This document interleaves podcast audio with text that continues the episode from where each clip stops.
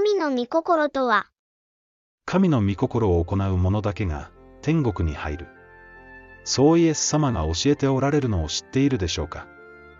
私に向かって、主よ、主よという者が、皆天国に入るのではなく、ただ、天にいます我が父の身旨を行う者だけが、入るのである。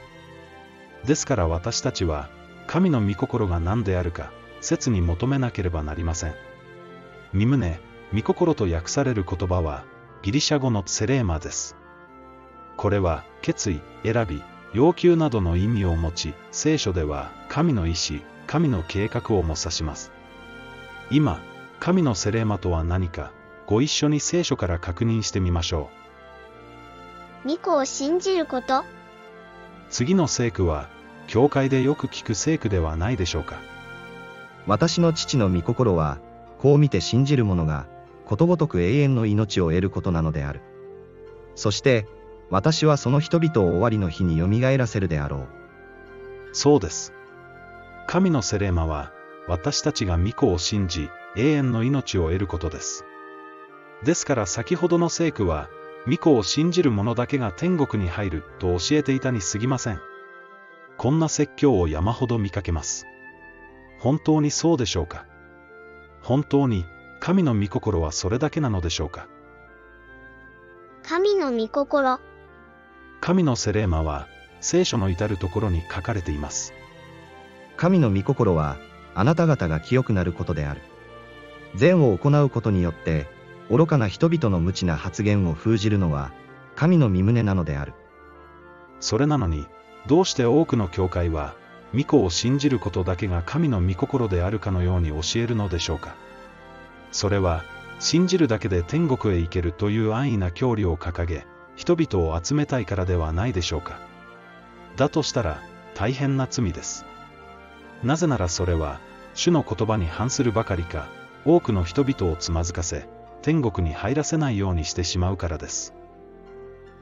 初代教会の勧告、初代教会のエパフラスという人は、次のように祈っています。あなた方のうちの一人、キリストイエスのしもべ、エパフラスからよろしく。彼はいつも、祈りのうちであなた方を覚え、あなた方が全き人となり、神の身旨をことごとく確信して立つようにと、熱心に祈っている。またパウロは、エペソ教会の人々に向けて、次のように勧告しています。そこで、あなた方の歩き方によく注意して、賢くない者のようにではなく、賢い者のように歩き、今の時を生かして用いなさい。今は悪い時代なのである。だから、愚かな者にならないで、主の身旨が何であるかを悟りなさい。さらに、ローマ人への手紙にはこう書いてあります。あなた方は、この世と妥協してはならない。むしろ、心を新たにすることによって、作り変えられ、何が神の身旨であるか、何が善であって、神に喜ばれ、かつ、全きことであるかを、わきまえ知るべきである。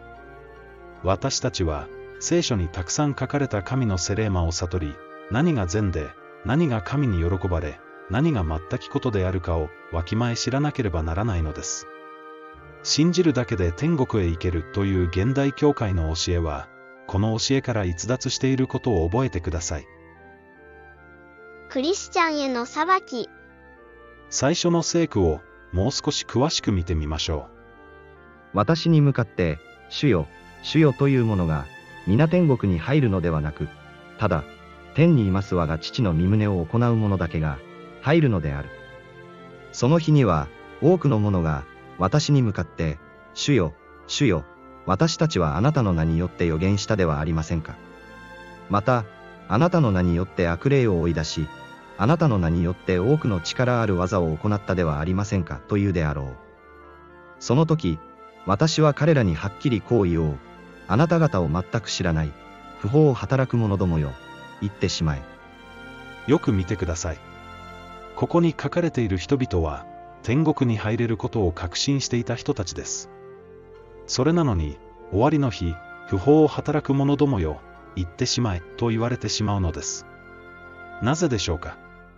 はっきりと書かれています。その理由はただ一つ、不法です。だから、毒麦が集められて火で焼かれるように、世の終わりにもその通りになるであろう。人の子はその使いたちを使わし、つまずきとなる者と不法を行う者とを、ことごとく三国から取り集めて、炉の火に投げ入れさせるであろう。そこでは泣き叫んだり、はがみをしたりするであろう。間違いありません。終わりの日、不法を行う人々は、ことごとく教会から取り集められて、炉の火に投げ込まれるのです。不法とは、すべて罪を犯す者は、不法を行う者である。罪は不法である。罪を犯している者は皆、立法に違反しています。罪とは立法に違反することです。罪とは不法であり、不法とは立法に違反することです。もしあなたが立法は終わったと教える教会にいるなら、よく考える必要があります。よく言っておく。天地が滅びゆくまでは、立法の一点一角も廃ることはなく、ことごとく全うされるのである。それだから、これらの最も小さい戒めの一つでも破り、またそうするように人に教えたりする者は、天国で、最も小さいものと呼ばれるであろう。しかし、これを行い、またそう教える者は、天国で、大いなるものと呼ばれるであろう。最も小さいものとは、不法を働く者どもよ、言ってしまえ、と言われる人のことであることを覚えてください。聖書は、決して神の立法が終わったとは教えていません。むしろ、天地が滅びゆくまで、一点一角も廃れないと教えており、一つも破ってはいけないと教えています。これに反することは不法です。多くのクリスチャンが、不法を働く者どもよ、言ってしまえと言われてしまうのは、このためです。神の御心とは何か、お分かりいただけたでしょうか？それは、聖書に書かれた一つ一つの教えです。ことに実会は、神の御心の集大成です。これに逆らうことは不法です。なぜ、実会だけが石の板に書きつけられ、神の宮に収められたのでしょうか？それは、人が神の宮となった時、これこそが私たちの中に収められ、心に書きつけられる立法であることを教えるためです。私が、それらの日の後、イスラエルの家と建てようとする契約はこれである、と主が言われる。すなわち、私の立法を彼らの思いの中に入れ、彼らの心に書きつけよう。こうして、私は彼らの神となり、彼らは私の民となるであろう。これが新約です。あなたは神の宮となり、心に実会を収められているでしょうかあなた方は神の宮であって、神の御霊が自分のうちに宿っていることを知らないのか。実会に本気で同意するなら、キリストの助けが必要ない瞬間など、一瞬もないはずです。ですから、絶えず祈る必要があるのです。いつも喜んでいなさい。